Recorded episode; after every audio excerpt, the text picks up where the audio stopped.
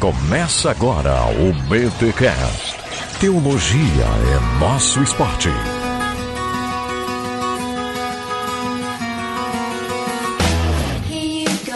Muito bem, muito bem, muito bem. Começa mais um BT Cash, número 282. Eu sou o Rodrigo Bibo e hoje eu vou ficar quieto para não cometer um man interrupting. Eu sou Carol Bazo e vamos conversar sobre feminismo. Meu nome é Cecília e eu nasci mulher, não me tornei uma.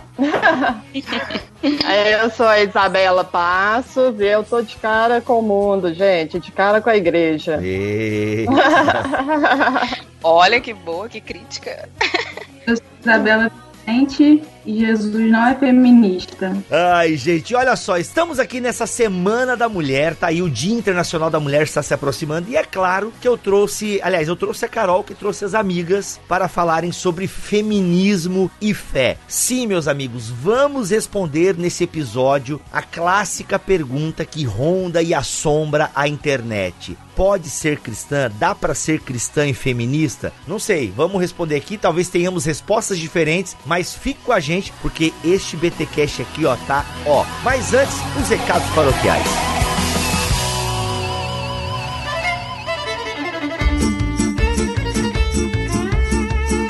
E nos recados paroquiais dessa semana é o seguinte, galera. Agora eu posso dar mais informações sobre o BTD Porto Alegre, que vai acontecer no dia 6 de abril de 2019. Atenção gauchada, dia 6 de abril de 2019, teremos aí o BTD na Igreja Batista Central de Porto Alegre, Rio Grande do Sul.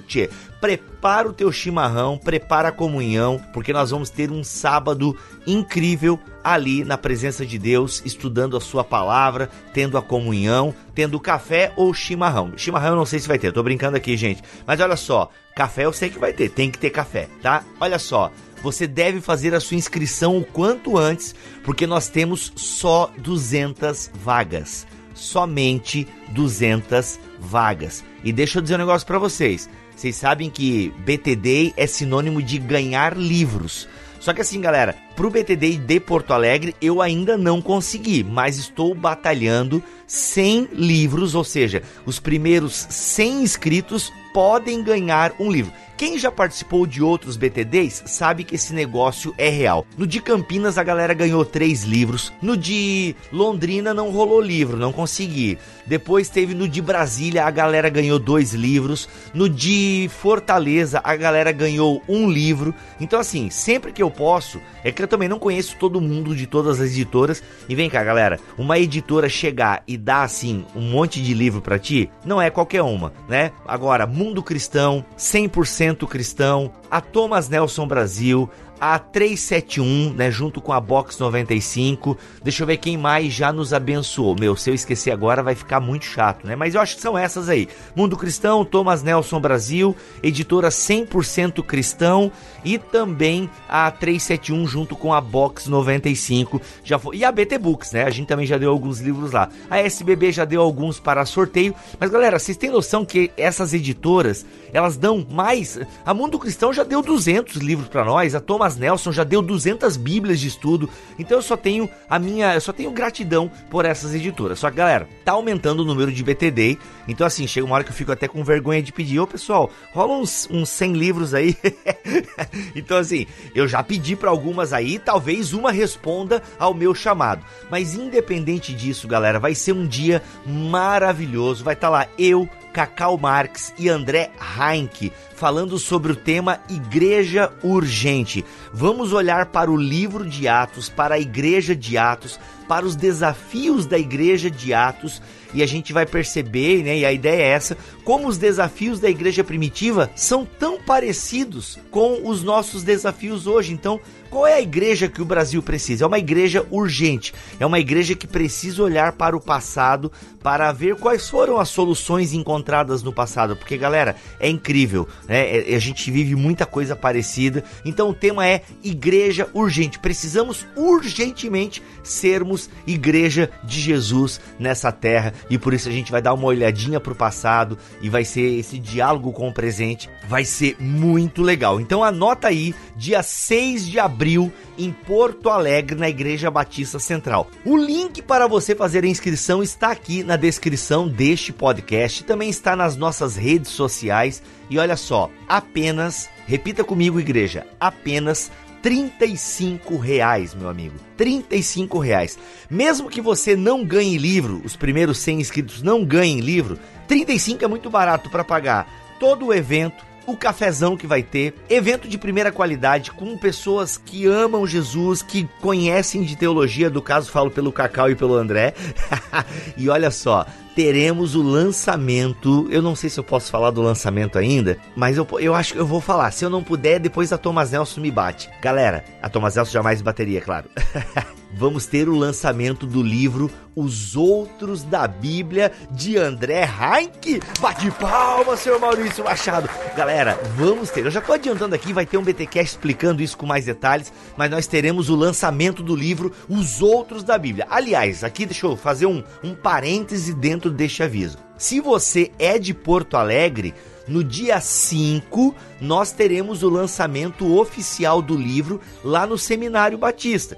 Eu dou mais detalhes em breve sobre isso. Mas siga o André Heinck nas redes sociais, siga a gente, né? Arroba Bibotalk no Twitter, arroba Bibotalk no Instagram. Siga a gente nessas redes sociais, porque para você ficar informado sobre o lançamento do livro. Mas ele vai ser dia 5 de abril no Seminário Batista. Então no dia 5 a gente tem o, o lançamento, entrada gratuita, e no sábado o BT Day por apenas 35 reais. E a gente vai ter um mini lançamento ali também no BT Day. E além das palestras, teremos a gravação de um BT Cash ao vivo. Fala sério, quer saber como é que é gravado o BT Cash, né? Vai lá, porque a gente conta detalhes. Foi muito legal. O de Brasília foi muito legal. O que nós gravamos em Fortaleza tá muito legal, porque o pessoal vê como é que a gente faz e tal. Então, assim, é uma experiência muito legal, galera. É um sábado, começa às 14 horas e vai até às 20 horas, um pouquinho antes, quem sabe, tá bom? Compareça então no BTD de Porto Alegre, ok? Espero por vocês lá.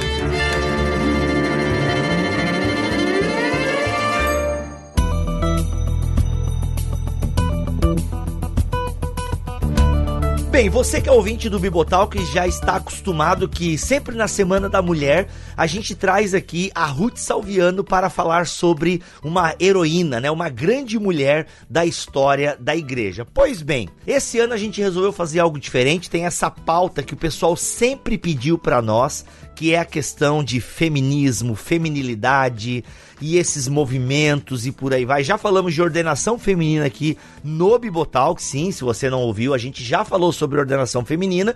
E a Carol Bazo, que vocês já conhecem aí, já gravou alguns BTcasts, ela comentou: Bibo, eu tenho aqui umas amigas, a gente tem um grupo de estudo e a gente discute o tema é, do feminismo, da feminilidade. Eu falei: opa!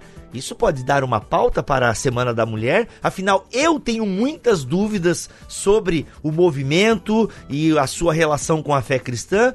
Por isso, eu ouvi a Carol e eu falei, Carol, chama lá, se elas toparem, a gente faz a gravação então. E eu estou aqui, Carol, com as suas amigas. Eu acho que você pode apresentar aí quem elas são, é, como é que surgiu esse, esse blog, esse grupo de estudos e tal. Apresenta um pouco para os nossos ouvintes aí o grupo Benditas. Isso. Oi, gente. Eu tô aqui com a Isabela Passos, a Cecília Regiane e a Isabela Vicente. A gente forma, é, não chega a ser o, o, grupo todo, é muito mais gente, né? E eu vou pedir pra Vicente, acho que é ela que começou, né, né? Foi você, Vicente, começou o grupo? Fui eu sim, Carol. O grupo nasceu a partir de uma inquietação, porque muitas irmãs, amigas, né, de fé, vinham comentar que queriam aprender, queriam conversar sobre o feminismo numa perspectiva de crítica, né? Mas também não se encaixavam muito na forma forma de que algumas pessoas da igreja, algumas literaturas falavam sobre o tema. Então, só que eu ficava com muitas conversas paralelas no WhatsApp, eu fiz um grupo, coloquei todo mundo lá e fui adicionando outras irmãs a partir da nossa rede de amigos e o grupo em 2016 foi criado. E ali a gente estava sempre é, trocando uma ideia, conversando,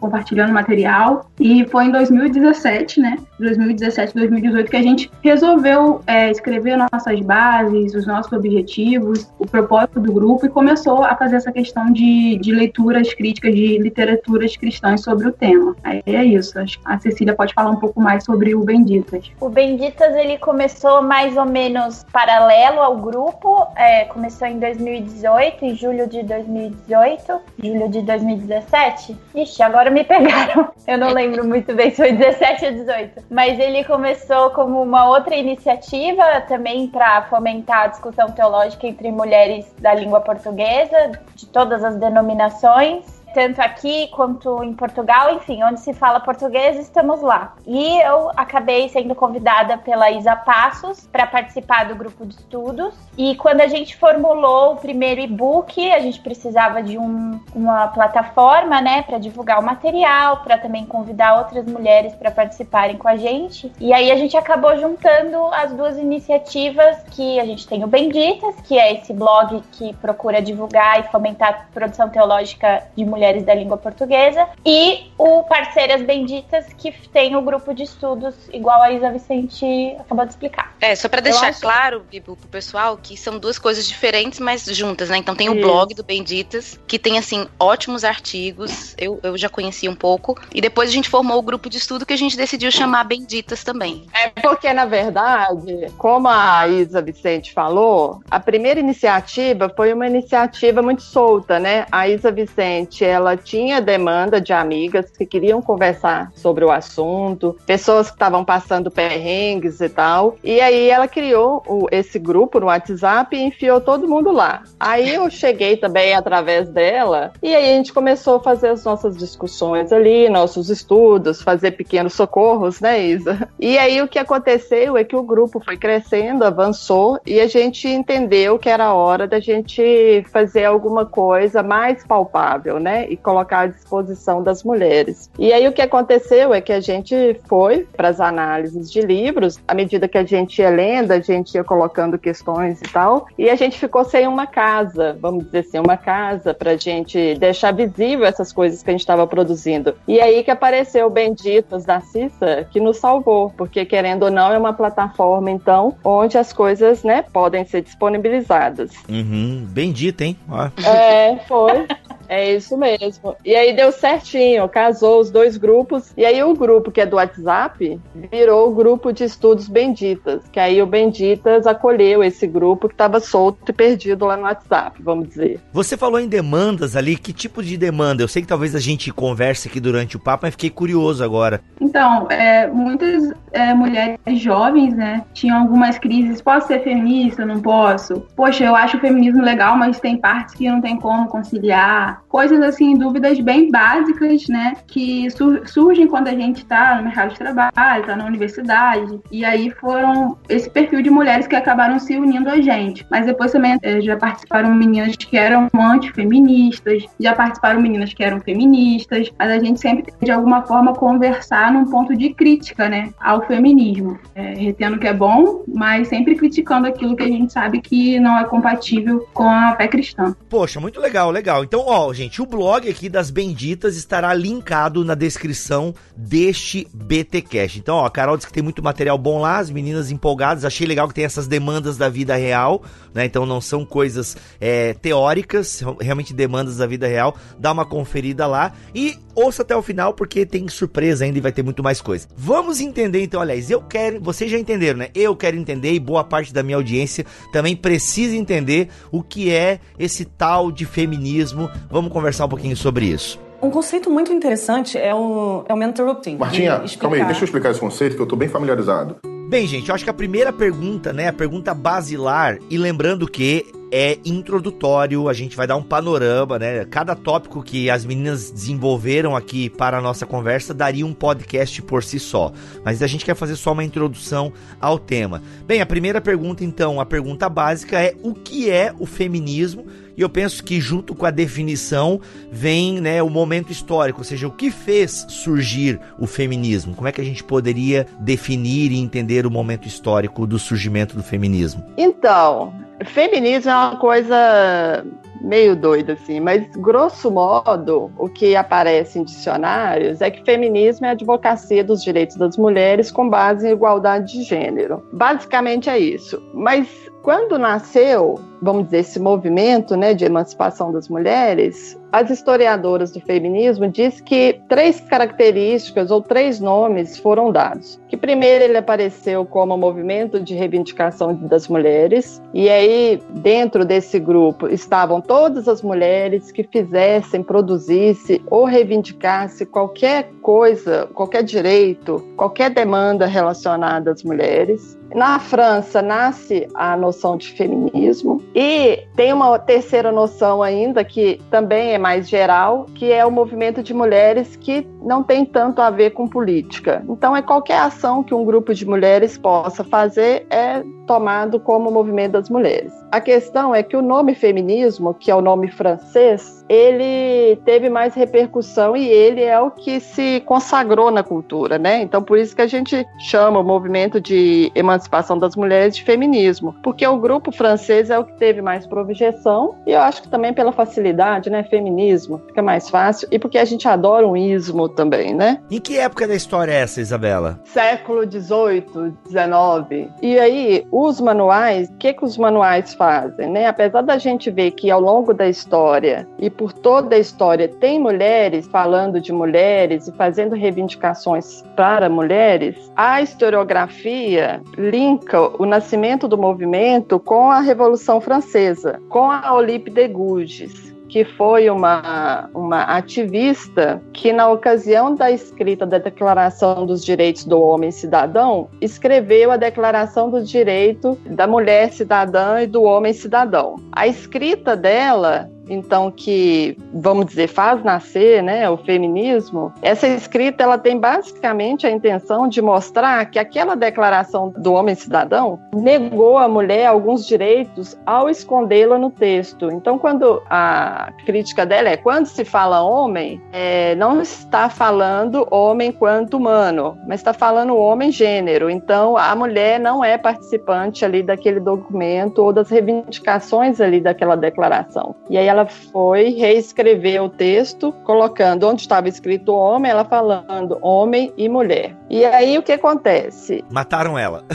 Mataram ela. Ela foi ousada, hein? Ela foi ousada. É, mas ela foi enforcada. Mas isso tem muito a ver com ela, porque ela dizia, e aí é uma diferença enorme para hoje, porque ela dizia que as mulheres deveriam ser passivas de direitos, mas também de deveres, assim como os homens. E que se aos homens é, revolucionários ou aqueles que fugiam da norma era dedicado à guilhotina, que também fosse a ela. Então, é justamente o que não acontece hoje, né? É, a gente vê muito mais a busca por direitos, e aí não é só a mulher, eu acho que é a nossa cultura hoje, a gente está muito mais em vista de direitos do que de responsabilidade. Há uma negação à responsabilidade hoje, e há uma, uma, um discurso muito forte em cima de direitos, e aí não é só as mulheres. Então, o que, que seria diferença do feminismo que começou no século XVIII, XIX e do hoje? Então, que você aí já apresentou essa ter... questão dos direitos e deveres, né? Fala mais. Eu acho que ficaria mais fácil a gente entender se a gente didaticamente fosse pelas ondas mesmo. Porque, grosso modo, qual que é a diferença? A diferença é que, de fato, quando o feminismo nasce, as mulheres não participam de uma gama de direitos, porque o Estado moderno também estava nascendo. E, ao nascer, é um monte de reivindicações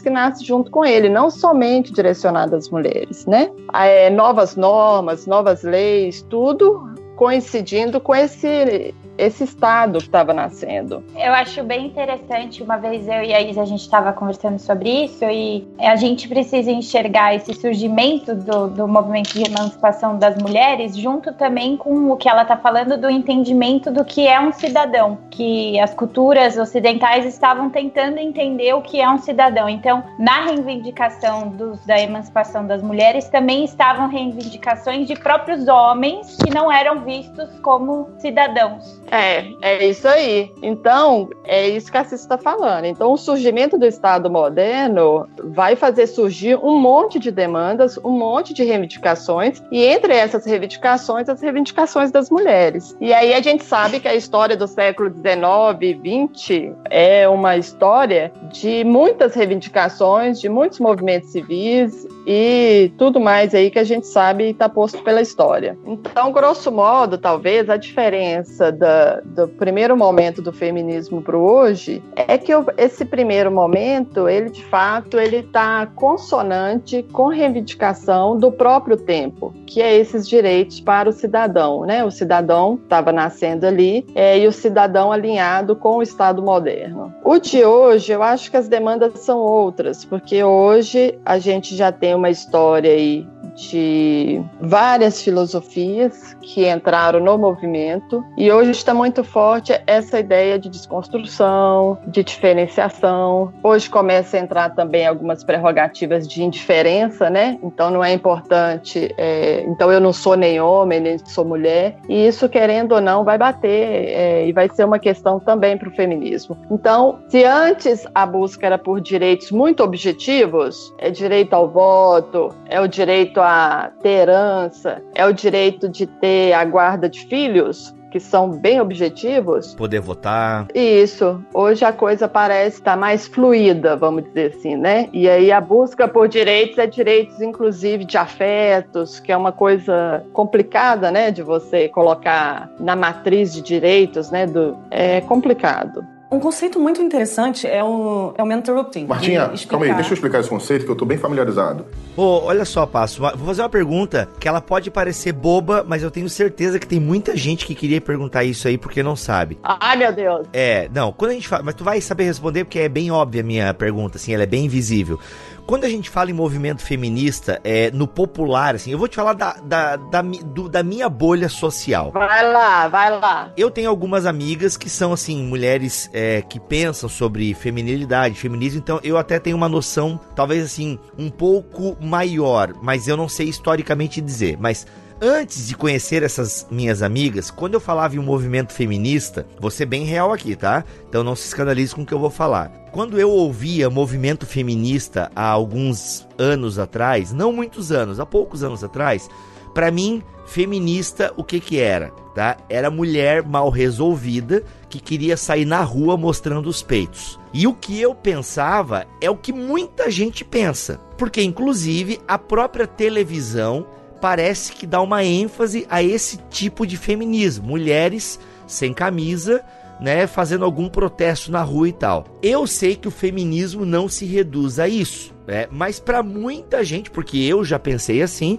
o feminismo é isso, mulheres mal resolvidas ou mal amadas, ou por não falar uma coisa muito pior, que é o que se fala no populacho, tá? Se pensa isso. Ou seja, é fato que existe esse movimento de mulheres que vão pra rua, né, de seios por quê? Quando surgiu isso? Qual é o objetivo desse tipo de feminismo e tal? E obviamente que o feminismo, eu penso eu, não se reduz a isso, mas por que que surgiu esse grupo de mulheres, inclusive algumas, né, com é, práticas com objetos religiosos e tal? Então, o que que acontece? Quem pensa isso não tá errado. E aí, é, é até uma questão que a gente tem que pensar é o seguinte, que grosso modo, tá? O objetivo de toda ideologia é eliminar ambiguidade. Então, o feminismo, enquanto ideologia, ele nega toda ambiguidade. Só que essa ambiguidade, esse estranhamento, essas situações desabonadoras, vamos dizer, está presente na história do feminismo inteiro. Por que, que a gente pensa o feminismo como coisa de mulheres mal amadas, mulheres grosseiras, né? Isso tudo aí que você disse. É porque, de fato, essas ações e ações feitas nesse modelo, isso foi projetado pelo feminismo em determinadas épocas. Então, por exemplo, ali o feminismo de segunda onda,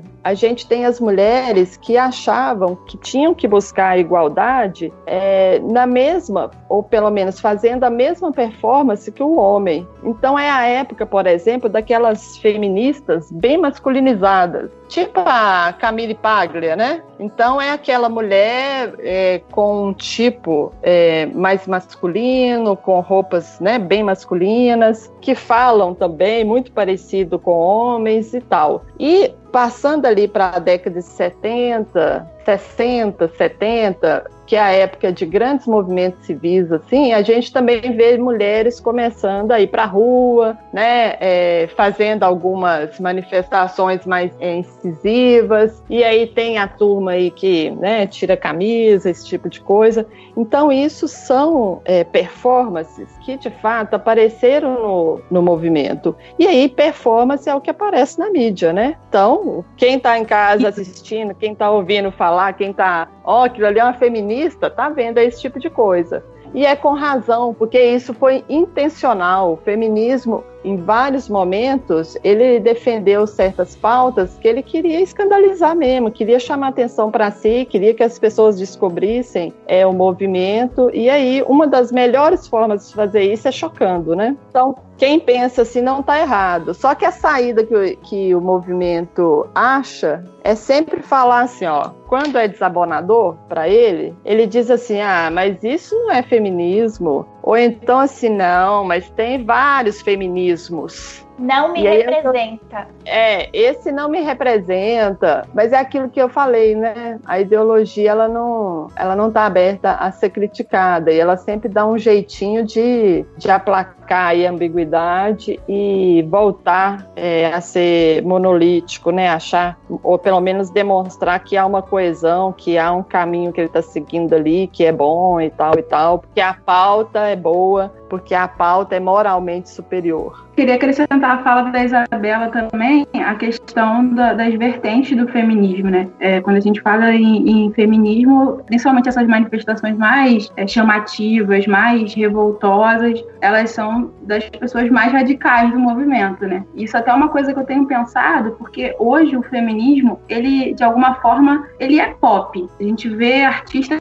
pop com essa bandeira, a gente vê camisa sendo vendida. Então, assim, é uma coisa que às vezes a pessoa nunca leu uma autora feminista, não sabe da onde surgiu, mas é uma coisa que está na moda. E as feministas radicais, elas, de uma forma ou de outra, elas fogem um pouco desse estereótipo, porque elas são, elas são sim raivosas e, e têm um discurso muito bélico. E aí elas fazem essa questão do, dos seis e tal para chamar atenção, mas em, em, em escalas menores a gente vê mulheres feministas que não são radicais, mas que também de alguma forma querem chamar atenção, por exemplo, não usam mais sutiã, coisas desse tipo, mas elas não são radicais, mas de alguma forma também têm posturas assim fora do que é um padrão, né, do que é ser mulher na nossa sociedade. Então, quando a gente fala de vertente de feminismo, tem um feminismo liberal, tem um feminismo radical, tem um feminismo marxista. Então, são muitas vertentes, né? Tem muitas opções. A gente vê, é, tem o feminismo negro, então eu vejo muita, muitas feministas negras metendo o malho nas feministas brancas, eu vejo muitas feministas liberais metendo nas feministas marxistas. Então, são contradições dentro do próprio movimento. Então, acho que a gente dizer que é uma coisa só é complicado. Entendi. Não é monolítico, né? A própria igreja, né? A gente tem diversas teologias, doutrinas, mas quando a gente olha para o feminismo, o que a gente vê é essa, é isso, essa parte pior, porque eu acho que isso é, dá uma ênfase grande nisso. A Emma Watson, por exemplo, que ela é embaixadora de um movimento de feminismo. E a menina parece uma princesa, entendeu? Então acho que pegam esse estereótipo da, da radical lá, pelada e tal, e colocam como se fosse tudo, mas a gente não vê que o feminismo ele tá muito mais diluído e hoje, independente do estereótipo que a mulher é presente, ela um pouco dessa ideologia, entendeu? Um conceito muito interessante é o, é o mentorrupting. Martinha, calma aí, deixa eu explicar esse conceito que eu tô bem familiarizado. Meninas, só pra gente encerrar essa primeira parte, que realmente foi um panorama, um ampassant, né? Como tu acabaste de dizer, a coisa é bem mais fragmentada, enfim. Mas só pra gente, então, didaticamente, de maneira bem professoral, eu diria, eu queria que vocês, se fosse possível, elencassem aí, né, os três, as três ondas, né, do, do movimento uh, feminista, então, né, se, né, se fala o que são essas três ondas e as principais características dessas três ondas. Ah, tem a onda tal que é do ano tal e tem a, a, né, a expoente tal e é caracterizado por isso. A segunda onda é por isso e a terceira onda é por isso. A gente consegue fazer isso aí só pra gente matar esse primeiro bloco? A primeira onda surgiu ali, como a Isa falou, no século XVIII XIX, ela é muito marcada por essa questão de busca de direitos sociais, voto, é, guarda, poder se divorciar então a gente vê que dentro desse feminismo é, tem até participação de mulheres casadas, mulheres mães, é, mulheres cristãs. Então é uma coisa assim que tinha um apelo é, social maior porque era uma reivindicação de, de direitos assim básicos de qualquer ser humano, né? Isabela, desculpa te interromper, comentei aqui um man interrupting. Ah, desculpa, gente, eu não consigo tirar a Kéfera da minha cabeça. Sempre que eu falo no assunto. Desculpa, foi mal, foi mal. Desculpa. Ministro do Brasil hoje atualmente. Cara, Deus o livre. Olha só. Aliás, não sei se vocês gostam dela, desculpa, foi mal. Aqui, o. Ô, Vicente. Eu, eu, nem conheço. É, não, mas continua assim. Tá perdendo, não. Ah. É, ô, Vicente, uma vez eu ouvi falar, eu não, eu não li, eu ouvi falar, e se, eu, e se tá na internet é verdade, né? Que o movimento feminista, então, consequentemente de primeira onda, ele tem uma certa origem cristã, muitas mulheres cristãs envolvidas. Isso procede ou é mais uma daquelas informações de internet que a gente não checa as fontes? Então, eu li um artigo que fala sobre, até a Isabela Passo que me mandou, que fala sobre o impacto do cristianismo na primeira onda do feminismo. E fala que é, alguns setores da igreja não sei se eu vou falar direito agora, mas é aqueles cristãos quakers. Eles tiveram uma, uma atuação grande, os metodistas também uma atuação grande na, na questão do feminismo, entendendo que Deus criou homem e mulher de forma igual, né, com papéis diferentes de forma igual, então de alguma forma eles tiveram alguma atuação ali. Eu ia falar dos Quakers, né, que eles é um certo precursor do que a gente vai ver no pentecostalismo, né, porque eles acreditavam é, a interpretação de Gálatas, né, que em Cristo não há homem e mulher.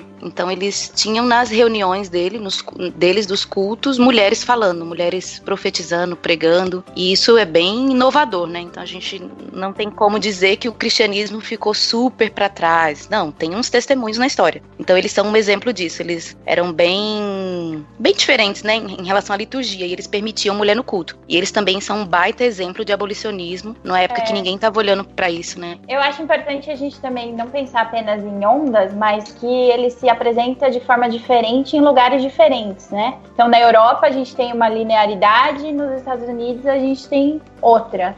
E quando a gente pensa nesse feminismo é, emancipador ali logo do, da primeira onda, a gente pensa muito no norte-americano, que aí vai bem de mãos dadas com é, essas reivindicações não só para as mulheres, mas também abolicionistas, para homens que iam para a guerra e quando voltavam da guerra não podiam vo votar, e também para é, a questão da, da, de leis de costume, né? Então a lei seca nos Estados Unidos também era uma reivindicação do movimento das mulheres, abolição do, do, da venda e consumo do álcool, né? Então são várias reivindicações juntas da, da questão das mulheres por parte de, de movimentos cristãos. Beleza, segunda onda. Voltando um pouco no que as meninas falaram, né, dessa, dessa, desse fundo cristão aí na aparição do movimento, isso aí é uma questão inquestionável, tá, pessoal? Porque assim, a gente vê, por exemplo, Márcia Tiburi, quando ela vai a, a público falar do feminismo e reivindicando é, o feminismo como um movimento de esquerda, estrito senso, né, de apelo à emancipação do homem, conforme uma tradição puramente humanista e tal, mas a verdade, e aí eu não entendo por que, que as feministas cristãs não deixam isso claro, é que o feminismo ele nasce de fato por uma referência cristã. E isso está nos manuais, e isso está é, presente nos historiadores sérios do feminismo. Inclusive, há alguns anos atrás, houve um grande congresso, aí eu não vou me lembrar em que universidade, que ao final do congresso eles publicaram vários compêndios por século. Então, o século XVII, a história das mulheres do século XVII, a história das mulheres do século XVIII, a história das mulheres do século XIX e assim por diante. E aí, num desses compêndios, há uma autora não cristã, que ela fala claramente é, o movimento europeu, e aí os mais fortes eram o da Grã-Bretanha, o francês e o alemão, eles são devedores do movimento começado pelas, aí ela chama de conservadoras, das conservadoras norte-americanas. Então não tenho o que dizer sobre feminismo ter ser de, de direito tal, igual o pessoal gosta de deixar movimento reféns, né? As bandeiras que interessam a, a eles. Não tenho o que dizer sobre esse nascimento do feminismo como alguma coisa fora das mulheres cristãs. É pelas mulheres cristãs, com o apoio de inúmeros, de uma gama enorme de homens que, inclusive, escreviam a favor delas. É tanto que o, a primeira conferência mundial ocorre dentro de uma metodista, se não me engano, né? E aí, essa conferência, ela foi assistida, entre aspas, pelas feministas na Europa, e daí que aconteceu e começou a acontecer as várias reuniões feministas pelo mundo afora. Então, assim, isso é importante a gente saber, até como um, um cutucão nas meninas cristãs, porque às vezes elas começam a militar e a se envolver com prerrogativas que elas não sabem nem de onde saiu e, e aí não sabendo fica fácil assim, fica suscetível a ser é, abraçada por prerrogativas anticristãs e elas vão ser abraçadas mais facilmente justamente por não saber disso. E aí além de não saber não serem capazes de sinalizar né ao movimento onde ele está errando onde ele está acertando e por que que ele está negando essa raiz dele. Porque isso é um problema né? Por que se está negando essa raiz tem, deve ter algum interesse. Qual que é esse interesse? E aí as feministas cristãs, elas fariam um bem enorme ao movimento se elas fossem capazes de dizer desses lugares, de dizer dessas primeiras reivindicações e não seguir a corrente como eu acho que hoje está sendo seguido. E aí o que, que acontece então na segunda onda? Mais ou menos é, eles situam ele, é, ela ali na, em 1960 e 1990 e aí eu acho que aqui que começa um grande problema assim para o feminismo, porque aí é a ascensão da nova esquerda, né? O que a gente chama da nova esquerda. E aí essa nova esquerda é que toma a voz do feminismo de segunda onda. E aí esse movimento então, ele está interessado em falar sobre sexualidade e direitos reprodutivos. Direitos reprodutivos é eufemismo para né, aborto, né? Como a gente sabe. É aí que vai surgir o meu corpo, minhas regras nesse período aí? É, Isa. Eu não sei se essa palavra, se essa frase aparece aqui. Mas o conceito tá lá. Ah, na década de 60 ainda não, mas o conceito já está lá. É, ele tá germinando ali. Ainda na década de 60 ainda é uma coisa de costumes, né? Então a mulher pode transar igual um homem, com quantos parceiros ela quiser, dentro ou fora do casamento, com homens e com mulheres. Enfim, é a abolição de qualquer tabu moral a, a respeito da, da expressão sexual, vamos dizer assim.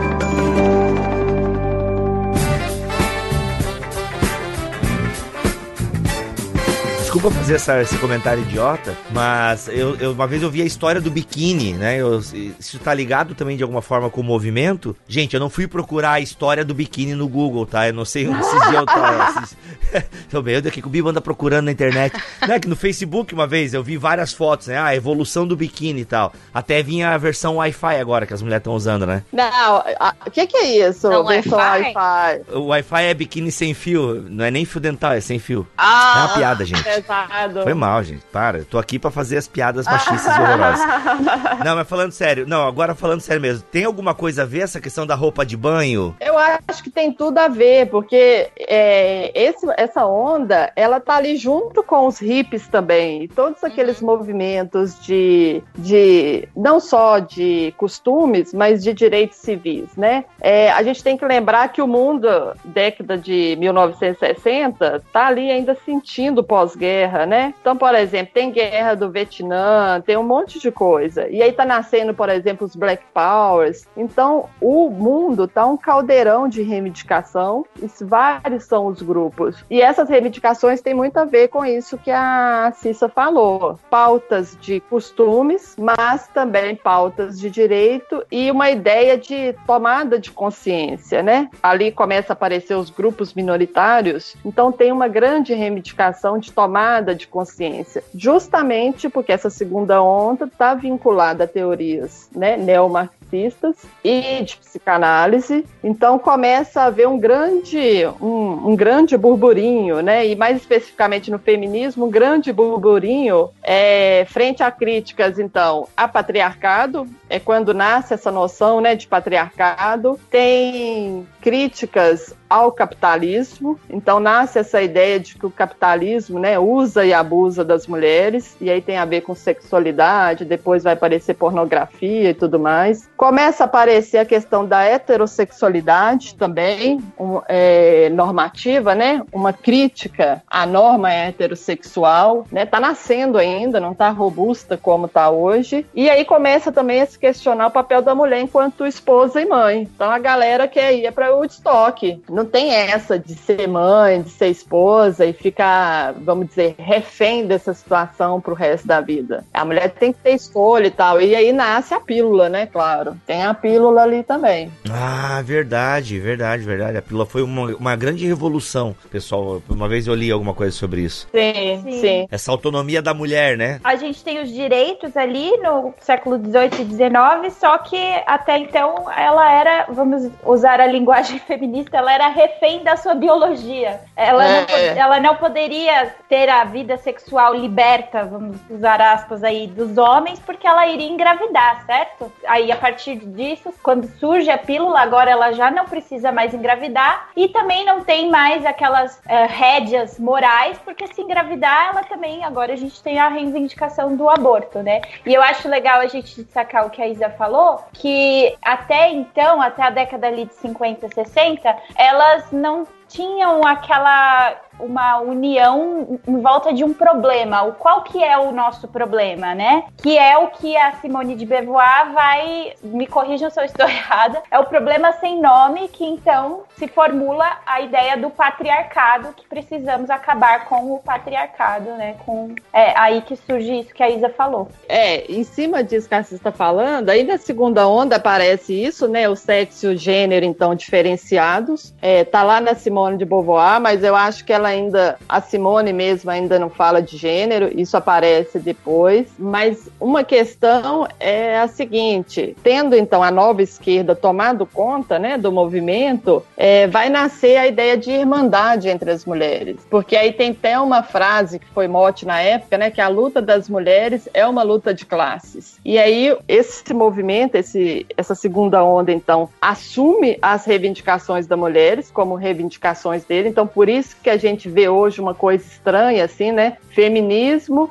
militando, dizendo que é a favor dos direitos e é a favor das mulheres, mas aí quando uma mulher destoa, aí ele também não faz nada por ela. Então, nasce ali essa ideia, né, de que a, a, a luta das mulheres é uma luta de classe e aí a gente precisa deixar isso aqui bem homogêneo e tal, sobre uma ideia de irmandade, de sororidade. Nasce aqui, mas isso ainda está muito embrionário e tal, e eu acho que é na terceira onda que isso vai ficar mais claro, porque mesmo em Beauvoir, apesar dela ter feito uma diferença entre sexo e gênero, para Beauvoir essa coisa ainda coincidia, não era separado como a terceira onda vai separar. Então você pode ter o sexo tal, mas o seu gênero é outro. Isso não está na Beauvoir. Para Beauvoir, o que a mulher precisa é realizar realizar-se, né, enquanto mulher. Então ela nasce, é, ela não nasce mulher, ela se faz mulher, é, mas o se fazer mulher é alguma coisa que você também nasceu, porque para ela a mulher tem a liberdade para ser mulher, mas não é para ser outra coisa, é para ser mulher, né? E aí é, esse ser mulher é alguma coisa que ela vai construir aí ao longo, ao longo da sua vida, assumindo, né, a sua liberdade. Aí na terceira onda, que isso é separado. Só para resumir, o que que tá ali na segunda onda? Década de 60, né? A partir da década de 70. A noção que hoje a gente tem pelas feministas de que, por exemplo, o pessoal é político, isso era um mote, e começa a nascer a política de identidade, o que a gente vê muito forte hoje também. Então, tirou as mulheres, o movimento separa as mulheres dessa sociedade mais geral, que é composto também por homens. A primeira onda não tinha isso, era mulher mulheres reivindicando junto com homens. A segunda onda destaca, então, desloca as mulheres, fecham elas num grupo, porque agora a luta é de classe, né? Então a classe é a mulher. E aí cria-se, então, uma ideia de política, de fazer política sobre a identidade feminina. E aí tudo que destoar disso é contra o movimento, então. Um conceito muito interessante é o, é o mentorrupting. Martinha, calma aí, deixa eu explicar esse conceito que eu estou bem familiarizado. É, então, Bibo, a gente ainda vai ter a terceira onda, que é focada na, na questão de estereótipo de gênero, desconstrução de gênero, tá?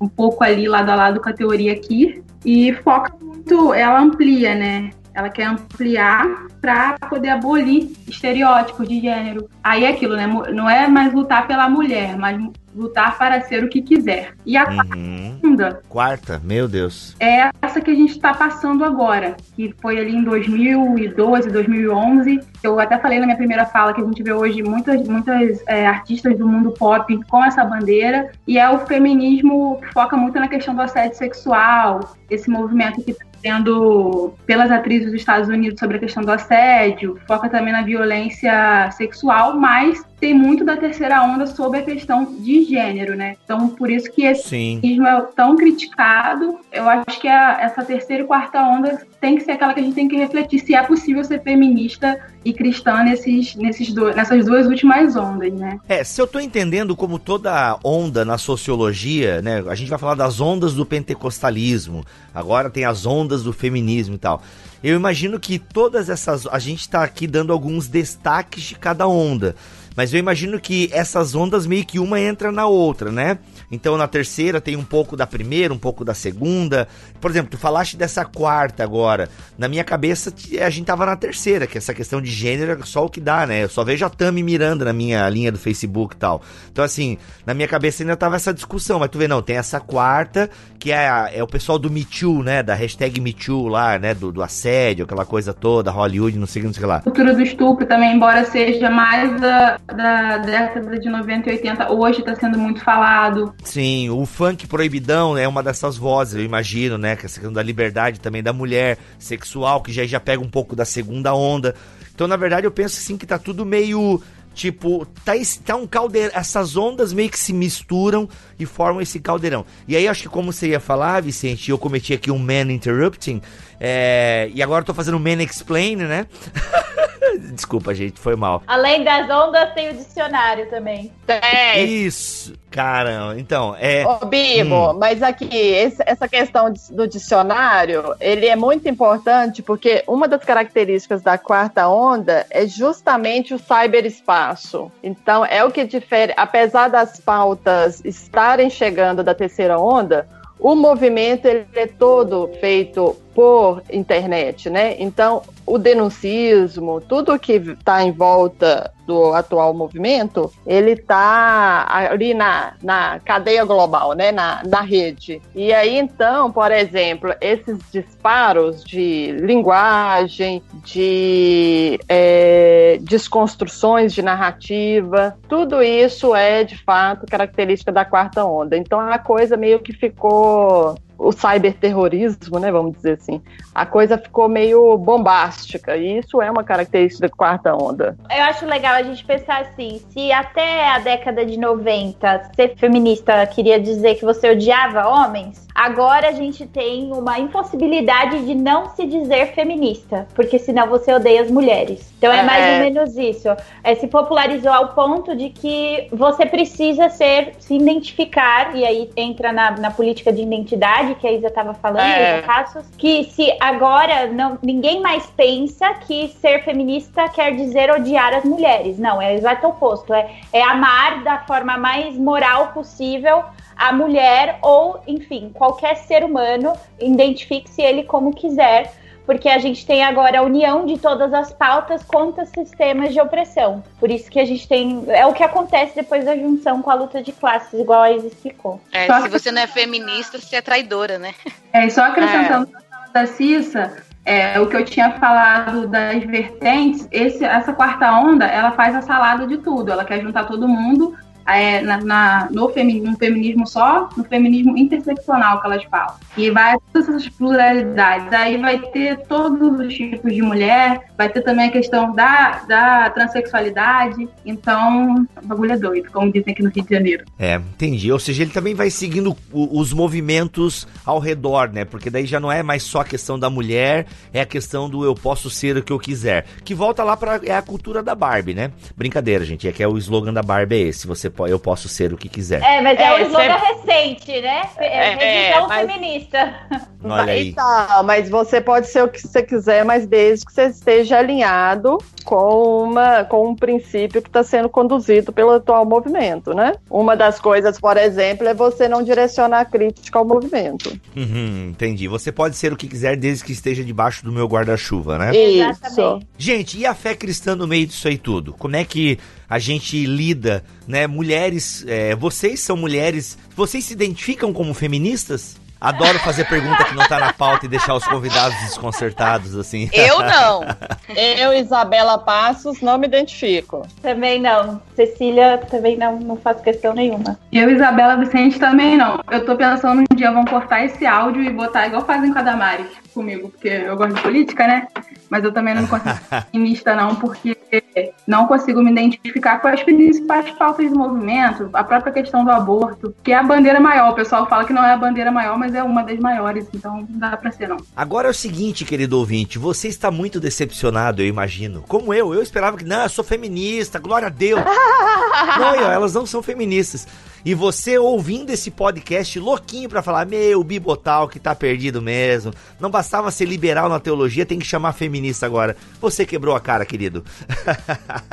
Entendi, Mas, gente. Olha, posso, hum. posso adicionar aqui uma, um ruído? Claro. Eu acho que a gente não precisa e não deve mesmo ser feminista a partir do momento que a gente lê as pautas e vê esse monte de distorção e a separação completa, de fato, de uma perspectiva cristã, inclusive pelas cristãs, pelo menos, que estão, né, é, mais presentes na mídia e tal, tal, é aquela bagunça. Mas eu acho que há um espaço é, na comunidade cristã para falar em igualdade. E aí, assim, um termo, né, para as pessoas se situarem seria o igualitarismo. E aí eu acho que nós cristãos, e aí eu é, vou puxar um pouco a orelha aqui, eu acho que nós cristãos a gente tem que começar a talvez pensar sobre essas coisas, que é completamente de, diferente de feminismo. Eu acho que eu particularmente não sou feminista, mas eu acho que há um espaço para a gente falar de igualitarismo, né, na igreja, porque isso foi o que a primeira onda fez. E eu acho que a, por ser assim, é, algumas reivindicações, inclusive reivindicações cristãs, não tem por que a gente ter medo disso, né? O que a gente vai precisar fazer é dar os termos disso dentro, né, da igreja, nas nossas teologias e tal, e tal, tal, sabendo, obviamente, da diferença que há entre homens e mulheres. Mas enquanto experiência social, a gente precisa sim falar de certas igualdades. Um conceito muito interessante é o, é o mentorrupting. Martinha, calma aí, deixa eu explicar esse conceito que eu tô bem familiarizado. A Isabela comentou aqui, né, diferenças de hom entre homens e mulheres. Ah, eu vejo que às vezes uma resposta de alguns cristãos, de alguma literatura cristã sobre isso, assim, pelo pouco que eu sei, é, acaba enfatizando bastante as diferenças entre homens e mulheres. É. Né? E aí a gente até pode falar um pouquinho sobre isso, quem sabe. Mas tu falaste dessas. Quando tu fala, né? Você é, você não é feminista, mas você. E eu imagino que vocês aqui, se eu estiver falando por vocês, vocês podem me corrigir. Mas eu imagino que o feminismo enquanto movimento, algumas coisas nele atraiu vocês, né? Algumas pautas do feminismo falou, não, isso aí realmente, principalmente a primeira onda, como vocês têm enfatizado aqui. Mas ao mesmo tempo vocês não se identificam com o movimento por conta das pautas modernas e por aí vai, né? E, entre outras, outros rumos que o movimento tem, é, tem trazido. Mas você falou de diferenças de homens e mulheres, assim. Quando você diz isso, o que, que você quer pontuar? O igualitarismo, né? Mas tá, mas o que, que é o igualitarismo, então, nessa visão de vocês? E como são essas diferenças e, e como elas acontecem socialmente, né? Ô, Bibo, eu acho que essa questão do igualitarismo talvez seja mais uma, uma, uma disposição minha, porque até nos nossos estudos a gente verifica que, assim, de fato, homens e mulheres são diferentes, e são mesmo, e isso é graça de Deus, né? Até para a possibilidade que a gente tem de ser humanidade. Então, isso é inquestionável. Há uma diferença ontológica, há uma é, diferença prática, e isso é a beleza de Deus ter feito a gente do jeito que fez. E isso é de fato dádiva e a gente tem que agradecer a Deus por isso, porque a gente vê que na prática isso faz muito sentido,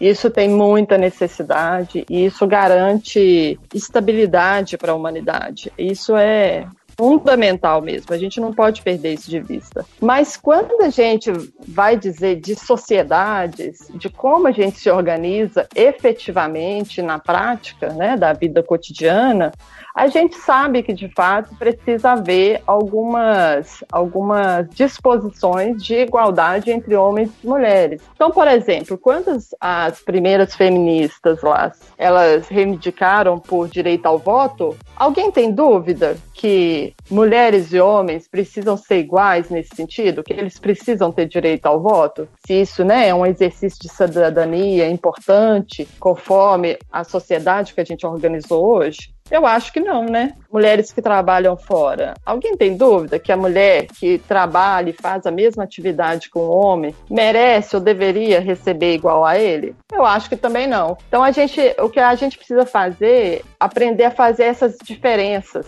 sabe? Essas diferenças de segunda ordem, por exemplo, que é o modo como a gente se organiza em sociedade. Então, nessas, é, nessas reivindicações de segunda ordem, eu acho que existe um espaço para a gente falar de igualdade, sim e precisa ser falado. Deixa eu levantar uma questão aqui, um pouco, até falando pelo grupo, mas se eu tiver errada, vocês me falam, meninas, porque a gente também, a gente tem uma diversidade de pensamento. Mas uma coisa é... que a é. gente percebeu no nosso estudo é o seguinte, tem a questão do feminismo, no início tinham pautas interessantes, certas, que a gente concorda, que é isso que a Isa falou, as ondas foram mudando e tal, e algumas coisas realmente não são compatíveis com o cristianismo, e a gente tem a nossa, vamos dizer assim, a nossa base cristã bem firme, por isso que a gente não se identifica como feminista em alguns pontos e tal. Mas tem um fato, é que tem uma problemática da igreja, que várias vezes a igreja não responde adequadamente ao problema que o feminismo levantou. Então, essa é uma é. pauta que a gente sempre tá lidando com o um grupo, assim, né? Eu quero nomes, eu quero nomes, eu quero nomes, eu quero exemplos. Vou começar pela eu minha igreja. Eu quero cabeças! Eu quero cabeças! Ô, Bibo, eu, eu, eu falo logo assim, a minha igreja, eu mesmo, assim, meu marido é o pastor sênior e a gente gente não tem ainda uma. Eu acho que a gente ainda falha muito em relação às mulheres, em vários sentidos, né? É, deixa eu só contar um testemunho breve. Até que eu conversei com as meninas no grupo, a gente tem uma certa comunhão e tal. Eu, eu sou casada há 10 anos, não tenho filhos, a gente tem problema, dificuldade para ter filho e a gente tá querendo adotar. Surgiu a possibilidade de adotar um trio de meninas. Na hora eu apavorei. Caraca. Apavorei, assim. vai acabar meu mestrado, vai acabar minha vida, vai acabar minha profissão. Até falei com as meninas, assim. Nossa, é, é, o feminismo, assim, dentro de mim gritou. Aí a Isa até me corrigiu assim, nossa, mas tinham feministas que eram mães e tal. E a Isa falou um negócio no grupo da gente, ela falou assim: o ponto é que o trabalho no lar não é honrado tanto quanto a profissão lá fora. E eu tive uma conversa com o Ângelo, que é meu marido, pra quem não sabe, de falar isso. Será que a gente, como igreja, honra as mulheres que estão em casa? Assim, eu acho que não ainda. Eu acho que como famílias na igreja a gente não honra tanto. A gente não honra tanto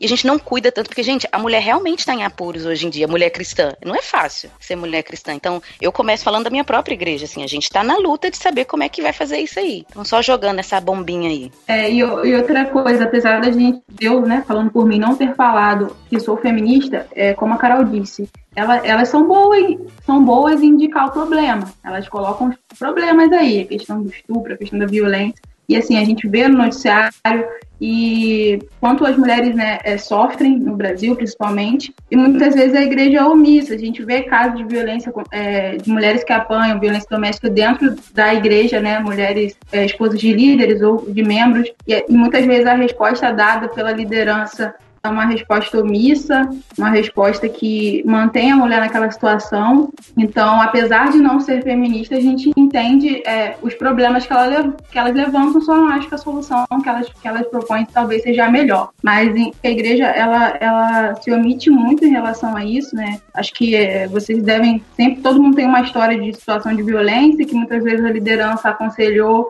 a, a se manter naquela situação, não denunciar, não, enfim, é, resolver. Muitas vezes a mulher fica anos no casamento que ela apanha e que ela pode ser até, ser até morta. Então eu acho que esses problemas sérios pra gente, porque tem implicância de, com feminista não falar, entendeu? Porque apesar de não ser feminista, eu respeito muito. Tem muitas feministas que são muito sérias, que são pessoas que trabalham ativamente é, no resgate de mulheres e, e, tudo mais. E, e não é porque a gente tem uma, um problema aí teológico, filosófico com o movimento que a gente tem que ficar quieto em relação às situações que elas apontam é. são Yeah.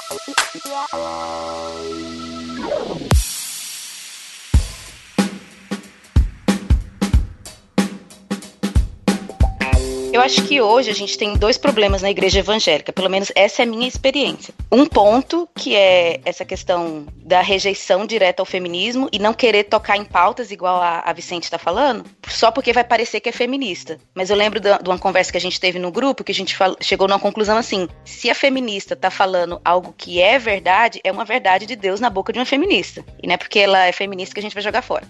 Agora, um outro ponto que eu vejo na igreja evangélica, e no meu caso a gente tem uma raiz mais pentecostal, carismática e tal, não sei se é a experiência de todos, é que no pentecostalismo a mulher ganha palco é, na igreja, né? A mulher prega, ela pode ser pastora e tudo mais. Na minha igreja exatamente não é assim, mas a gente tem uma influência disso. Então, o outro lado, que é o outro extremo que eu lido também, é de mulheres que misturam feminismo com evangelicalismo e faz uma salada mista terrível. E hoje a gente tem muito problema nas igrejas dessa atuação da mulher de forma errada na igreja. Assim, eu já vi coisas bizarras que não é lícito nem falar, mas é uma problemática. Então, eu particularmente, aconselhando mulheres, lido bastante com esse problema. Problemas de casamento, porque as meninas consomem um feminismo pop igual a Vicente falou, feminismo pop, e fica com a cabeça dura e não consegue é, admitir o evangelho, né? Acha que o feminismo é o evangelho. Eu vou interromper, a, complementar o que a Carol falou, porque eu acho que a, a sua fala sobre a verdade na boca de uma feminista é exatamente o ponto. A gente vive um tempo de não verdades, verdades individuais, ver, não, é, verdades subjetivas, o que é a verdade. E nós cristãos eu acho que aí entra exatamente o ponto de ruptura com o que é o movimento feminista, é que a gente define o que é a verdade e a gente não abre a mão da verdade, a nossa verdade ela é objetiva por mais que ela tenha desdobramentos subjetivos. E isso é incompatível com a maioria das bandeiras feministas ideológicas, porque você não pode dizer que é verdade para todo mundo. Isso não é verdade para mim. É, então, assim, é, nesse ponto, se a, a feminista ela, ela reivindica algo que é justo, então é verdade de Deus na boca de uma feminista e é para vergonha da igreja, porque toda verdade é uma verdade de Deus, certo? Se é verdade, então a gente é sabe isso que, aí. que é uma verdade de Deus.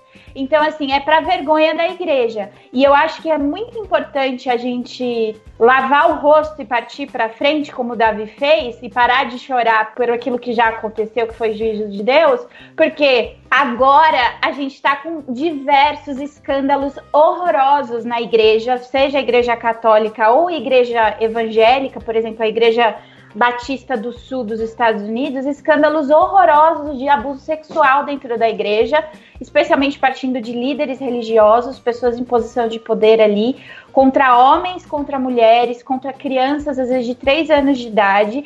E nós vemos uma movimentação precária, muito vergonhosa, de tomada de decisão e de atitude, de prevenção, é, enfim, tudo que for necessário para combater isso dentro da igreja.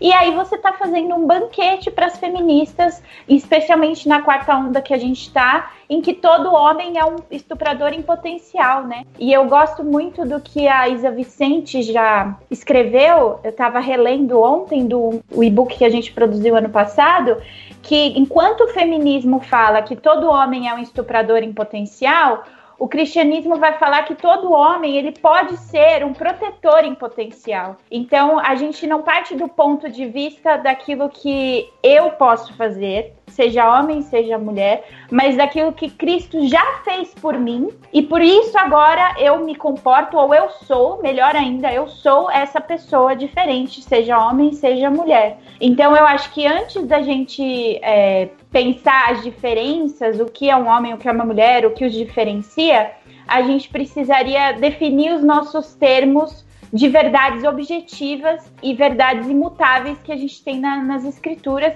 que partem de um Deus que se revela como a verdade, né? Eu acho que isso faz toda a diferença. E aí ter coragem, né, Cissa? A igreja está precisando de coragem, de enfrentar essas, essas máculas, né? Esses cânceres que estão dentro da comunidade cristã e começar também a, a, a buscar soluções para isso. Não Sim. deixar essas coisas estanques, caladas, né? Lá na, na salinha do pastor quietinho e tal. E aí, Sim. quando sai de lá, fala que o problema é o feminismo. Eu acho que a igreja ela precisa de uma tomada de decisão mesmo e assumir o papel que é dela. Porque se ela não for de fato referência para o mundo, como é que fica? Aí é o que está acontecendo. A gente está vendo muitas meninas, muitas mulheres cristãs indo para o feminismo, se tornando presas fáceis, porque elas não estão achando resposta dentro da igreja, porque a igreja está com medo de falar e fazer concessão para o feminismo.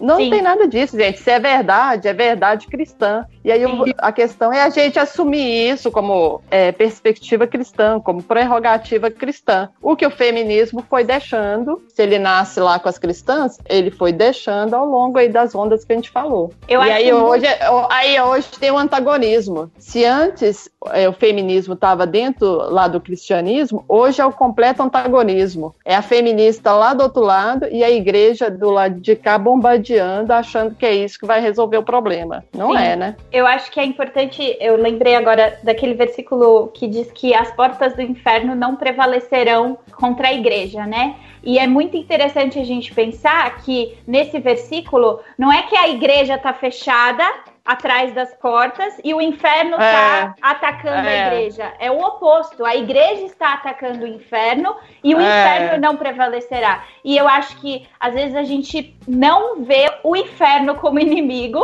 certo? E, e fica atacando as portas erradas. E aí, quando precisamos atacar o inferno, não temos a coragem necessária como igreja para fazê-lo. E aí é como igreja, não é simplesmente uhum. como homem, como mulher, como me identifico com isso, me identifico com aquilo. Não, é a igreja, é a unidade, é o corpo de Cristo. Com a minha teologia, né? Que aí Sim. tem essa também, né? Teologia. Sim. Ah, essa teologia aqui fala isso. Sim. Não, a gente vai só até aqui, até ali.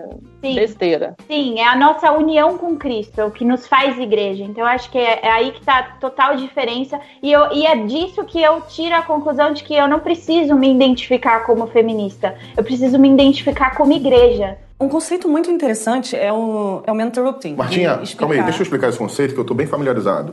Quando a gente fala assim, né, é, essas palavras que vocês falam contra a igreja, é, né, que a igreja precisa se posicionar, que a igreja é isso, a igreja está calada. É que sabe o que, que é? Deixa eu tentar organizar meu pensamento aqui. Realmente tem boa parte da igreja que é omissa, mas tem outra parte também que está falando.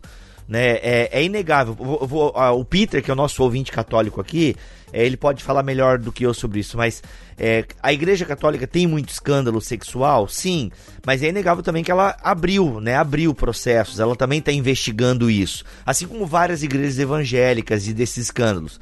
Agora, é inegável que tem a cultura do esconder, né? Como vocês falaram. E aí eu penso, se eu estou entendendo a fala de vocês, a igreja tinha que estar ativa, né, ou de alguma forma ativa na cultura, influenciando a cidade, nessas políticas ou nessas compreensões de homem e de mulher. Por exemplo, aqui, é, teve uma propaganda, eu não sei se vocês acompanharam, eu não lembro qual foi o produto agora. Deu maior rebu agora, há umas quatro semanas atrás. Da Gillette. Da Gillette. A Isa Passos, inclusive, escreveu um artigo excelente sobre isso. Tá, então eu vou, eu vou me queimar aqui ou, não, ou vou cair nas garras da graça, não sei, mas eu achei o comercial maravilhoso. É que eu, mas eu soube que os cristãos dos Estados Unidos, meu, caíram matando em cima do comercial. Eu não gostei. é. Eu também não gostei, mas aí tem uma questão específica assim, que não anula, assim, toda a denúncia que está ali. Pois é. A minha questão é essa: a gente está perdendo a capacidade de ler as peças as discussões, as reivindicações, porque a gente sempre assume ela pelos polos, né? Então, assim, ou é uma peça feminista ou é uma Sim. peça boa demais. Quando, na verdade, assim, eu particularmente eu não gostei, por quê? Porque ela faz denúncias objetivas, sérias, que precisam ser tratadas, mas ela faz, é, ela demonstra soluções na posição antagonista. Então, assim, a mulher ali, ela tá só como vítima, só como boa e tudo mais, e os homens que tá ali precisando de uma tomada de consciência e tal, e aí a maldade também só tá neles. Mas isso é detalhe, assim. É, bem detalhe, né? É, é, é. A pe... Mas é, é um mas é, detalhe é, que quando tá em todas as peças, fala algo. É, isso, aí fala algo, e é essa que é a questão. Então, aquela peça da Gillette, ela não é uma peça solta, a gente não pode ler ela como uma peça solta. Mas ela está situada, por exemplo, dentro lá da resolução do, do da Associação de Psiquiatria, se não me engano, a Associação de Psiquiatria Norte-Americana, por exemplo, que no mesmo mês lançou lá é, algumas diretrizes para atendimento de homens, que dá a entender assim que existe uma, uma tem até uma palavra bonita, masculinidade tóxica. Então, assim, a Associação de Psiquiatria, Psicologia, ela lançou uma peça que dá a entender que eles estão criando assim uma, um procedimento para atender homens e identificando essa masculinidade como masculinidade tóxica. Então a peça da Gillette ela está dentro de um panorama que é muito maior e aí é importante a gente ler isso. Mas assim, aí que está o problema. Não é porque há esse problema que as denúncias que estão sendo feitas ali estão erradas ou não merecem atenção. Porque as denúncias que estão sendo feitas ali, elas são reais, elas acontecem, precisam ser tratadas. Não, porque eu me vi total no, na, na propaganda, porque eu fui criado daquela maneira, entendeu? É, aquilo ali precisa ser tratado. Também é que é aquilo, né? Tem que separar o que é cultura e o que é cristianismo, porque muita coisa que a gente aprende enquanto ser mulher, o que que menino faz, que menina faz, é do lugar que a gente está, da nossa cultura. Então, por exemplo, é, muitas vezes as igrejas acham, não acham, né? Mas eventos de, femi, de feminilidade, chá de mulheres, parece um chá do século XVIII. Assim. Ai, gente, vamos falar sobre isso? Eu A campanha contra os chás. Tô brincando. Mas, é, do outro lado, a gente também vê, é, eu vejo muito é, em movimento mais de jovem, ah, empoderamento, também na igreja, tipo assim, esse extremo. E, e isso rola para os homens também. E eu acho que, na verdade, as mulheres já ouviram muito, já tem muita literatura para mulher. Tem que escrever livro para os homens sobre masculinidade bíblica. Porque o que acontece? É, é, o pessoal acha que ser um homem cristão é ter barba, gostar de churrasco, embora o meu esposo seja assim. Eu sei que existem é, homens de outra forma, tem outro jeito. E eles não são menos homens nem menos cristãos por causa disso. Então eu acho que, a, que a, essa peça da Gillette ela faz essa denúncia que essa masculinidade talvez ela seja ensinada de, de, uma forma nociva, mas não que a masculinidade seja uma doença, como essa a Isa falou que está sendo construída essa ideia. A masculinidade não é doença. Mas a tóxica é tóxica, digamos assim. Eu entendi a, a peça meio que nesse contexto, assim, existe uma masculinidade tóxica, digamos assim, que é essa masculinidade que objetifica o outro, né? Então, mas a gente precisa dessa diferenciação de masculinidade tóxica. A gente não pode identificar os pecados pelos nomes que eles já têm. Boa, não, eu concordo plenamente. E acho que é aí que entra a minha fala que a igreja deveria, né, ter essa influência e, e produzir, como você falaste ali, trabalhar a questão da masculinidade bíblica e tal, né? Então assim, acho que que é aí que esse papel mais ativo, entendeu? Quando Jesus fala que a gente não pode nem olhar para uma outra pessoa desejando ela no nosso coração, se essa pessoa não é nosso cônjuge, a gente condena o olhar. A, a, a propaganda ali está condenando o assoviar, né? O ir atrás, enfim, é, chamar atenção na rua. Cristo já fez isso há dois mil e tantos anos atrás. Por que, que a gente precisa que, que, uma, que, uma, marca de gilete fale pra gente que isso não é adequado? E aí os cristãos ficam tristes ou felizes por causa de uma peça de propaganda. E aí eu acho que entra uma questão muito forte que, que a gente até tinha conversado sobre antes uh, de gravar o podcast, que é enxergar Messias onde não tem Messias, certo? E eu acho que aí tá a grande crítica, a, a, a, minha crítica ao movimento feminista como um todo, assim, que a gente encontra redenção quando só tem redenção em Cristo na mensagem de Cristo. A redenção não vai ser ali eu, eu assoviar ou parar de assoviar eu interromper uma outra mulher ou não deixar de interromper. É, é, é eu enxergá-la como irmã em Cristo, certo?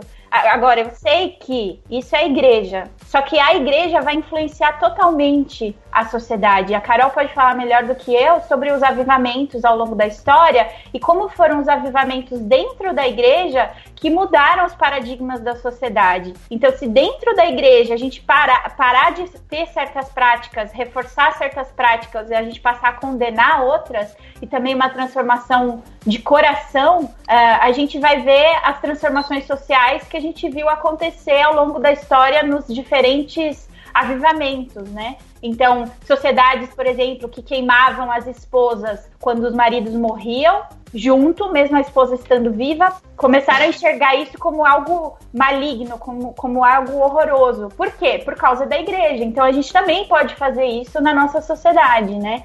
O que a gente não precisa fazer é ficar procurando algoz e messias quando a gente sabe onde eles realmente estão, né? Informados pela Bíblia. Tem um livro ótimo para isso aí, é, não é exatamente sobre os avivamentos, mas é a influência da Bíblia, né, do pensamento bíblico e quando os cristãos praticaram a Bíblia no mundo. É, o nome do livro é O Livro que Fez o Seu Mundo, como a Bíblia mudou uh, o mundo ocidental. Ele vai falando desde direitos humanos, como que isso foi influência da cultura bíblica sendo praticada na igreja e tal, vai falar sobre feminismo, até questão de democracia, né, como que, por exemplo, o presbiterianismo, congregação nacionalismo, tinha questão de voto dentro da igreja, né? E aí isso influenciou o mundo. É bem interessante, fica aí a dica. Um conceito muito interessante é o, é o mentorrupting. Martinha, calma aí, deixa eu explicar esse conceito que eu tô bem familiarizado.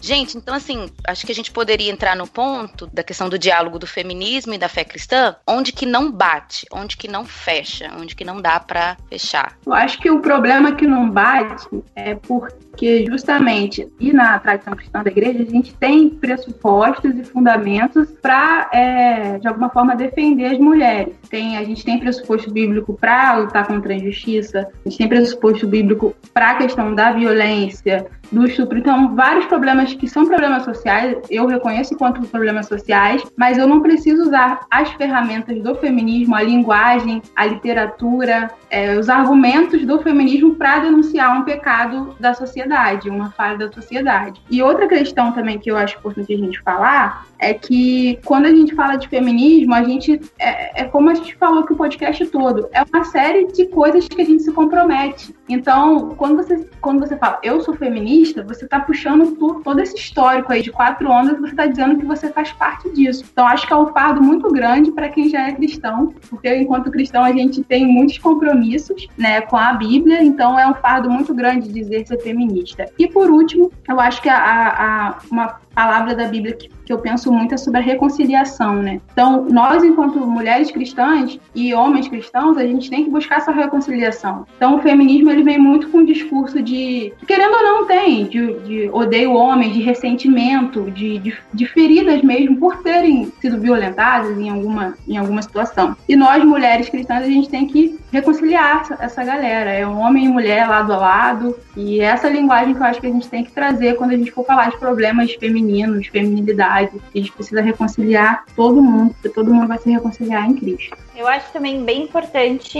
a gente tocar no espinho do, da questão do aborto, né? Não existe feminismo sem a bandeira do aborto. Como que a gente vai pensar homens e mulheres feitos à imagem de Deus e negar essa imagem de Deus para aqueles que não têm voz, né? Então, assim, você não consegue, e, e essa é uma coisa que eu procuro falar bastante no canal do, nas plataformas do Benditas, porque é a bandeira que está mais em voga, né? Que eh, talvez seja aquela que a nossa geração precisa se levantar, como as gerações do século XIX, enfim, se levantaram contra a questão da, da, da escravidão a gente tem essa, essa bandeira para levantar agora, porque nós seremos cobrados por isso diante de Deus, né? A gente tem até, inclusive, um, um versículo que sempre fica à minha porta, que é Provérbios 24, 11 e 12, que diz assim: Liberte os que estão sendo levados para a morte, socorros que caminham trêmulos para a matança. Mesmo que você diga, não sabíamos o que estava acontecendo, não perceberia aquele que pesa os corações, não saberia aquele que preserva a sua vida, não retribuirá ele a cada um segundo seu procedimento. Então, eu acho que a gente pode pensar bastante essa chamada em relação àquilo que a nossa sociedade está falando sobre aqueles que ainda não nasceram, né? Uma coisa que eu queria só acrescentar dessa relação de feminismo e fé cristã é que eu acho que existem alguns grupos tentando fazer essa conciliação, mas de uma forma muito grosseira, sem cuidado. E alguns cuidados são muito necessários. A gente, como grupo, a gente tenta fazer esse cuidado. Então, por exemplo, é, o feminismo é, alega bastante que o problema da opressão das mulheres está nos homens. E para o cristianismo, a gente sabe onde está o problema. Não está no homem em si, na, no, no gênero masculino, mas está no pecado que reside em todos nós. Então, é, por exemplo, eu tenho muita crítica ao vitimismo, né? Ao quem está com problema é o outro, não eu. Não, eu também. Eu, a gente, como cristão, a gente pressupõe essa realidade que todos nós caímos, todos nós estamos em pecado e somos suscetíveis a ser opressores, né? É, outro ponto que a gente sempre conversa também é a questão do discurso violento. A Passos falou bem isso no começo, né? Que era até é parte da agenda, foi parte da agenda do movimento feminista, é chocar, né?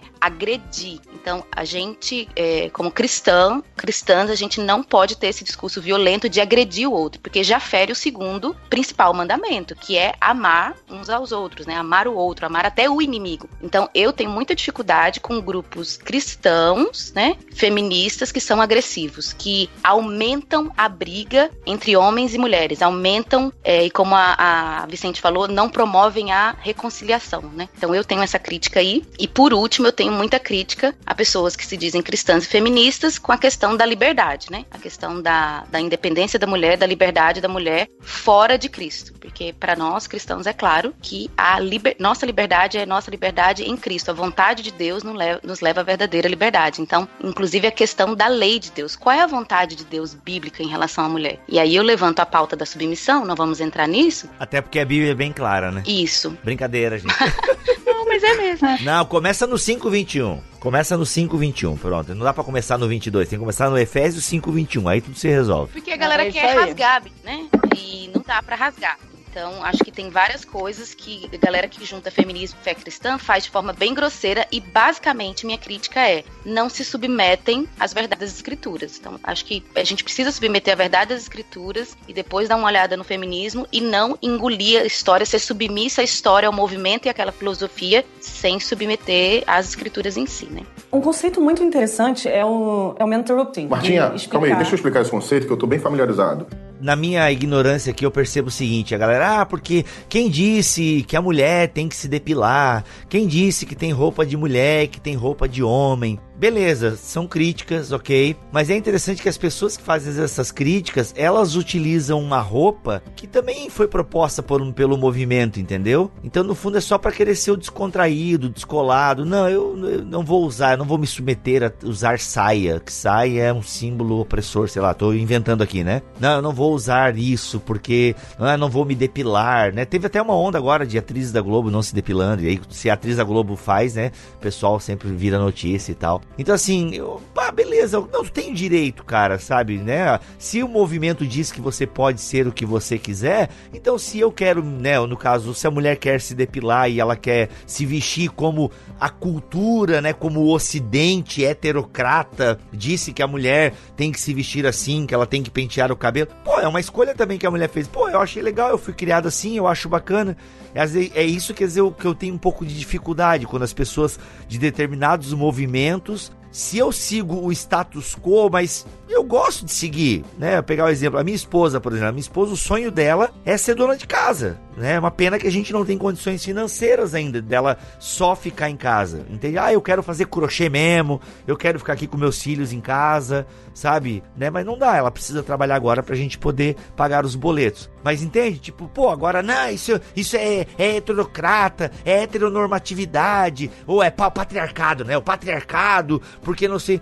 Cara, mas e se ela acha legal isso? Eu vou prever aqui a resposta feminista é que o feminismo existe exatamente para que ela possa ser o que ela quiser, né? Então, você quer se depilar, se depile, você não quer se depilar, você não se depila. Essa vai ser a resposta número um em comentários de Facebook que você vai achar se você faz esse tipo de crítica para o feminismo, né? E é, e é uma, uma, uma, indignação e uma resposta que são pobres e não são verdadeiras, né? Não é verdade isso. Se, se uma mulher é colocada numa capa de revista como bela, recatada e do lar, ela é debochada, né? Então não é verdade isso. Eu acho que a gente precisa ser um pouco mais é, sinceros e honestos com os nossos questionamentos e também o quanto nós realmente temos interesse em debater e pensar aquele assunto, porque a maioria das pessoas, sinceramente, não tem um interesse genuíno, elas se servem daqueles estereótipos e das frases feitas e do fla-flu da internet para ter as respostas. Mas não, a gente, a gente, como cristão, a gente é chamado a investigar as coisas, a ser como os de Bereia.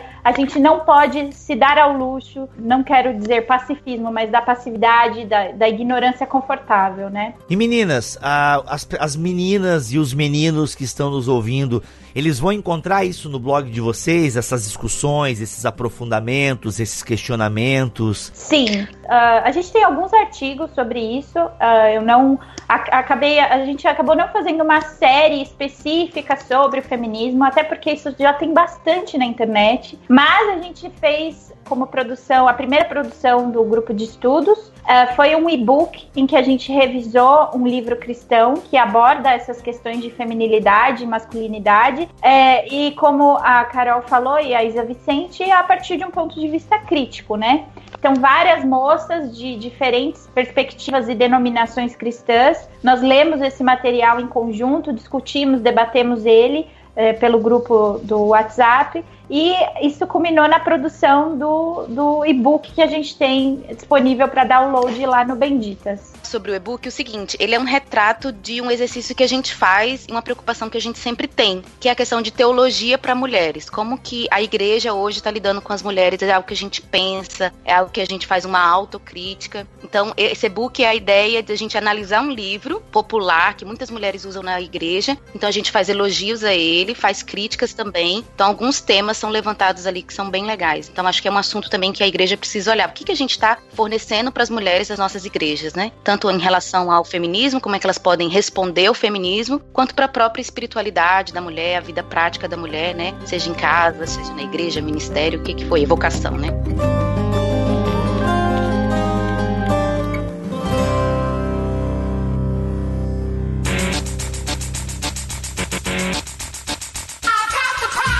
Gente, é isso então. Ó, panoramas, levantamos algumas discussões, respondemos algumas perguntas, deixamos outras perguntas no ar. Mas galera, vocês ouviram aí, tem o blog, tem o e-book que você pode baixar.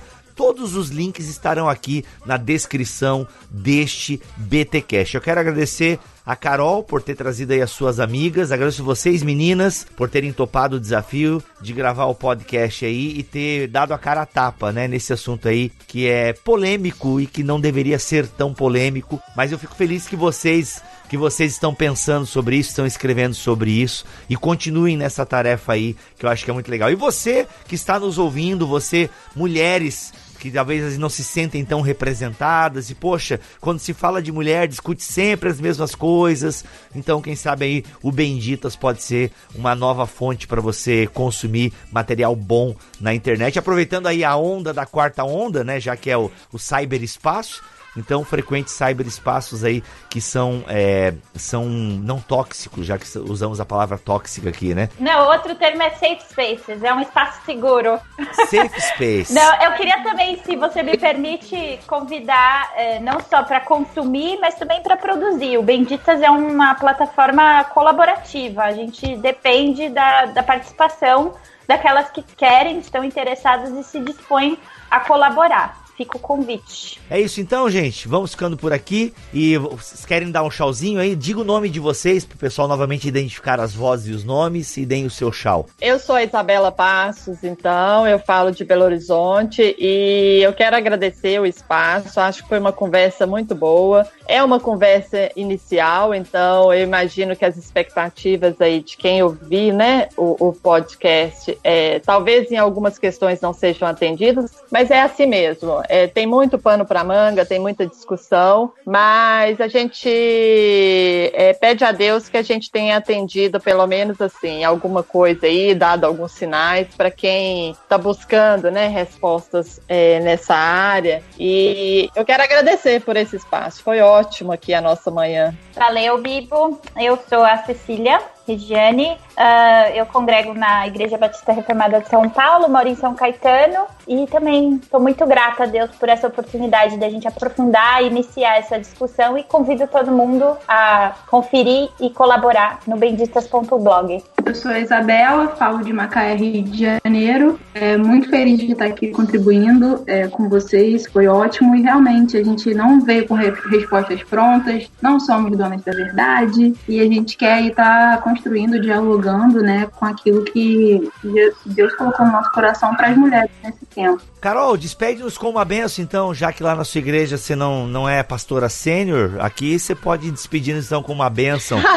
no podcast eu posso ser pastora sênior? Pode, aqui você pode, aqui, aqui é o sacerdócio real de todos os crentes. Eu sou Carol Baso, que já me conhece aí, esposa do Ângelo Baso. É, queria só fazer um fechamento também, dando uma dica para as meninas que têm dúvidas, você precisa estudar, você precisa ler muito, você precisa correr atrás. Foi no ponto. Né? Não, é, não, não fica só procurando respostas de outros não. Se você tem crise sobre esse assunto aí, tem que meter a cara nos livros mesmo. É o que a gente tá fazendo. E a gente não deu dica de livros, né? Mas eu imagino que lá no Benditas deve ter uma sessão, leia isso, você tem que ler. Tem. Ai, ótimo. Então fica aí mais um estímulo. E quero e oro para Deus nos abençoar. Não é fácil ser mulher hoje, mas a gente tem um desafio de poder glorificar Deus muito mais do que em séculos passados, diante dessa confusão, né, de ondas, de ideologias e tudo mais. Eu oro para que Deus nos dê alegria na sua palavra, nos dê iluminação pra gente glorificar ele, sendo mulher hoje, né? Amém. Muita coragem. Ó, não sou mulher, mas digo amém. Amém. É igreja.